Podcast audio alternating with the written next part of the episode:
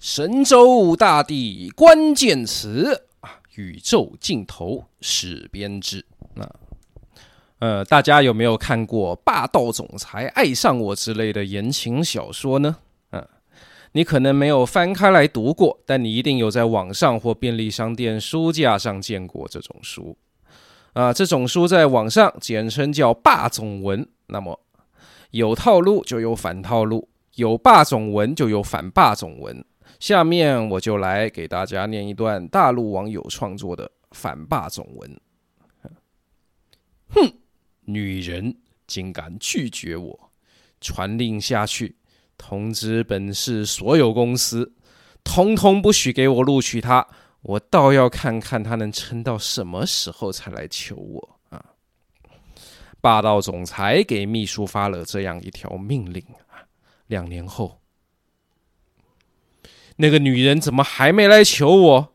啊，呃，报告总裁，她考公上岸了。好，什么是考公上岸呢？就是考上公务员啦。上岸是相对于下海而言。一九八零到九十年代，中国大陆有很多体制内人士放弃铁饭碗，辞职投入市场经济的海洋，俗称下海。九十年代更关停整并了一批常年亏损的国企，裁掉了几百万个铁饭碗，俗称下岗。当年就有一段顺口溜说：“毛泽东带领我们下乡，邓小平带领我们下海，江泽民带领我们下岗。”嗯，而二零零一年入世加入 WTO 以后，经济开始高速发展，有志气、有能力的人几乎都能赚到钱。这样一直到二零一零年代后半，经济增长慢下来了，市场变红海啦，吃公家饭的稳定工作就相对越来越有吸引力和讨论度，上岸这个词就流行起来了。再然后就是二零二零到二二新冠疫情这三年，民间经济元气大伤，青年就业困难。考公上岸这个话题自然也越来越热门，聚焦了与日俱增的社会矛盾与阶级问题。阶级啊，学马克思主义的人最敏感的就是阶级啊。有一个流行句型叫“你说叉叉，我就不困了”。大家如果要跟大陆朋友谈政治、经济、社会议题，并且是想要拉近距离、找到共鸣，而不是一上来就谈统独或民主法治之类。敏感雷区的问题，那么你就请他谈阶级，或者也可以改用一个轻度一点的词叫阶层，谈阶级流动、阶层固化啊。你要谈这个，他就不困了。大多数人身边都有很多故事和正在发生的事可以跟你讲，而这之中能触及最多人敏感带的一个话题，就是考公上岸。我们来报一组数据：二零二二年末，中国大陆总人口大约是十四亿一千一百万，其中劳动年龄人口，也就是十六到五十九岁的，有八亿七千六百多万。然后由财政供养，能吃上财政饭的人，包括公务员七百一十万，各种公立的事业单位的编制三千一百万。还有军队、警察以及退休人员等等，呃，总数大约是八千万，每年要用掉税收的百分之四十。那详细的算法比较复杂，这里只能说个大概。我也不来算说这大概是平均几个人养一个人，大家只要有一个概念就好，就是啊，政府支出总是会越来越高，编制总是会越来越膨胀，百姓负担一般来说也是总会越来越重。只是过去经济快速增长的时期，发展可以掩盖问题，政府可以卖地卖房取得不少钱，拿来搞基础建设，拉动就业。总之，有各种各样的手段可以顶一阵。而前几年一部反贪电视剧《人民的名义》啊，有个贪官叫丁义珍，小说原作者说，这个人名就是谐音顶一阵。很多地方政府搞经济、维持稳定和救火填坑的思维，也无非就是各种各样的顶一阵。就这样顶了一阵又一阵，到中美贸易战和疫疫情三年也还在硬顶。但大家心知肚明嘛，这样下去，你总有一天会顶不住嘛。那怎么办呢？啊，一个饮鸩止渴的方法是继续搜刮民财，再顶一阵。例如，有些地方政府就传出下达了罚款指标，要靠罚款来补充财政。啊，更直接的就是随便找个名目跟民间企业要钱。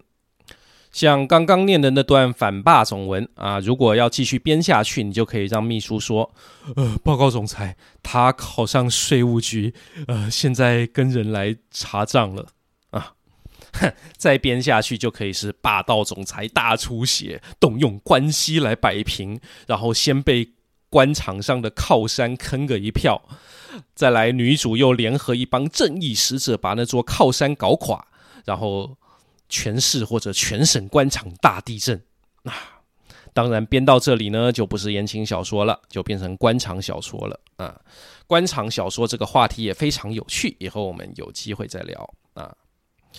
话说回编制膨胀、财政恶化怎么办啊？如果你去看一些指点江山的爱国自媒体，他们首先因为需要大众支持，所以不能像官方的学者专家那样模糊或淡化问题。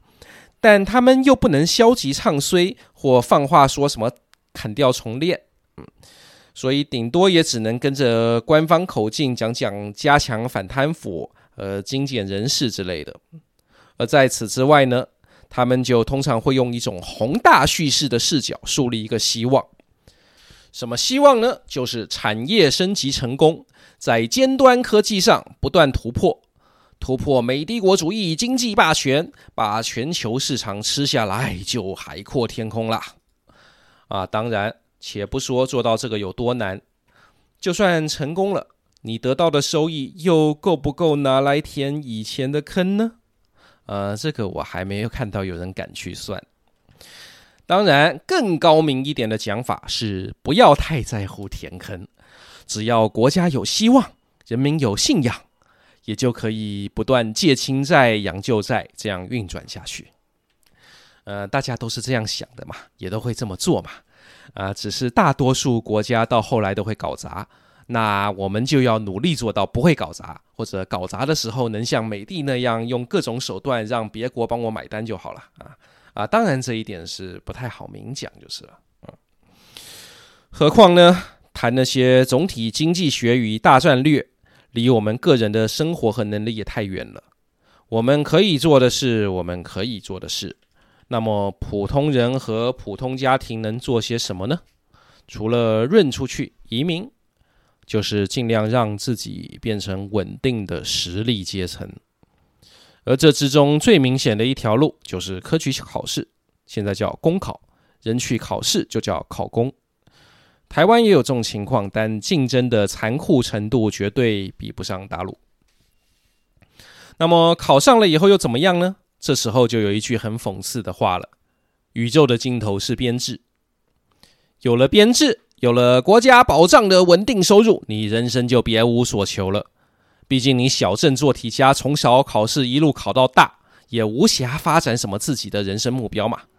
而如果终于考到了编制，首先是所有亲戚长辈都放心，都觉得有面子啊！如果还能再帮家人解决一些问题，或者给你相个亲、做个媒，那就更好啦！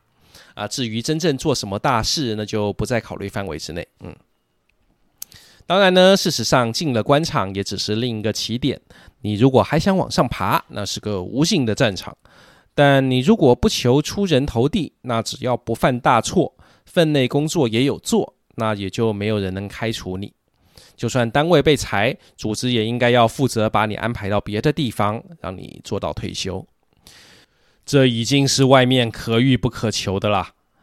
很多普通人敢于表示向往的，也就只是这样。换句话说，这就是普通人家的个体经济学。而刚刚说到的讽刺性，也就在这里了。大家可以想一下。上岸是不是一个恰当的比喻呢？我认为并不是。古代的比喻，《贞观政要》里记载的俗语是“水能载舟，亦能覆舟”。百姓是水，朝廷是舟。而你现在说上岸，这是把编制看成是陆地啦。不管这陆地是小岛还是大陆，感觉上总比舟船稳定得多，对吧？可是当真如此吗？当然不是。船会沉，会翻，会被放弃。一九九零年代大下岗就是弃船，而且是连人带船弃掉。说好的管你一辈子，说管不了了就不管了，这编制就没了。这并不是非常遥远的事情。但尽管如此，你人如果没有信心，或真没办法在市场经济的海里活下来，那还是只能指望编制，指望更稳、更可靠的编制，例如政府或是烟草、电力。呃，当然，像烟草那种轻松稳赚的单位，原额又可能早被关系户给内定啦。即便近年说逢进必考，一定要通过考试才能进新人，他们也有各种方法在考试资格上做筛选，或者让报考公告只无声无息的在政府网站上公示一下。那只有他们自己人口耳相传，才能第一时间得到消息。啊，这种事情讲起来是讲不完的，大家自己去知乎上查就可以查到一堆。那最近二零二二年一个非常劲爆的例子，是一个叫做周杰的官二代，他们全家都是江西省交通系统的，而他周公子不但在网上炫富，还炫耀权力，更写了两句极其炸裂人心的改编版旧诗：嗯，苟利国家生死以，家族传承无备则。啊，只能说啊，世界上就是一直会有小朋友不懂闷声大发财。那网友很快就把周公子的背景都扒了出来，也惊动官方纪检部门去查他们家了啊。这件事情啊，值得在当代中国文学史上记上一笔，因为古诗词里并没有“家族传承无备则”这一句，这句是周公子自己的创作。这一句类的句子在古人著作里并不少，然而它炸裂的地方就是它前面那句，原本是江泽民怒斥香港记者时引用过的林则徐诗句：“苟利国家生死以，岂因祸福避趋之。”周公子把第二句表示的那种古典士大夫献身京城，扭转成了“我要做豪强世家”。大家想想。这在从小接受阶级斗争教育的广大网友看来是有多么的炸裂。呃，之前那句“宇宙的尽头是编制”已经够嘲讽啦，而现在有一个一出生就在宇宙尽头的傻帽，写了一句“家族传承无备则”，这差不多就是直接把屁民阶层按在地上摩擦了。于是，在之后考公上岸的相关话题中，我们就经常可以看到有人引用这句“家族传承无备则”，大家也是一看就懂。而当我们把这几句流行语合起来看，就可以看到弥漫在人们心中的对这世道以及国家前途的重重阴影。然而，对我们来说，你知道了这些以后，应该如何看待呢？和大陆朋友聊这个的话，要怎么聊呢？